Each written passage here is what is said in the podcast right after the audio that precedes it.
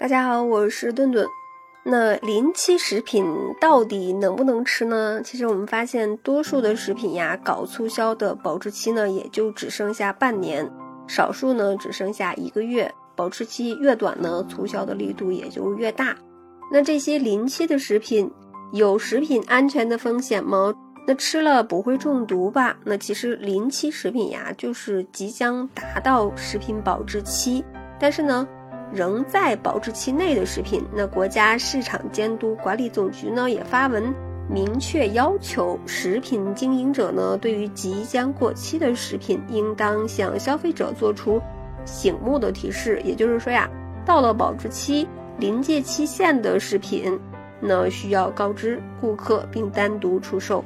那有很多临期的食品，包装上没有明显的破损。那包装也很新，打开之后呢，也没有闻到异味儿。掰开这些食品呢，可能会发现水量减少了，质地偏硬。那临期食品能不能吃呢？有什么风险呢？其实快到期还在保质期的食品呢是可以吃的。那当然呢，吃吃新鲜的会更好一些。时间越长，这个食品呀越容易变质污染。一般呢，在保质期内的都应该是没有问题的。但是呢，也要学会区分。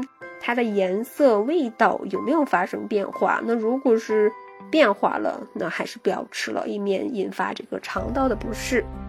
那临期食品通常呢，就是即将到达保质期的食品，因为价格比较便宜，也会受到一些消费者的青睐。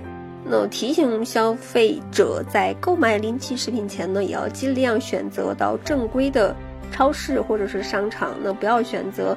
没有无证经营的店铺呀，或者是摊点儿，那也要检查这个食品包装，确保没有破损、没有胀袋儿，还有漏气的现象。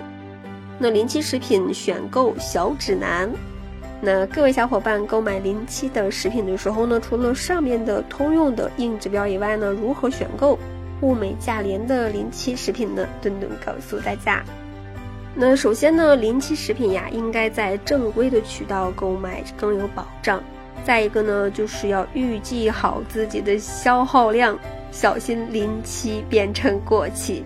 那再一个呢，就是一些陌生的品牌，应该先尝试，然后再决定是否购买。最后呢，就是临期食品的这个口感呀，可能没有这个新鲜的食品那么好，这个呀，一定要有心理预期。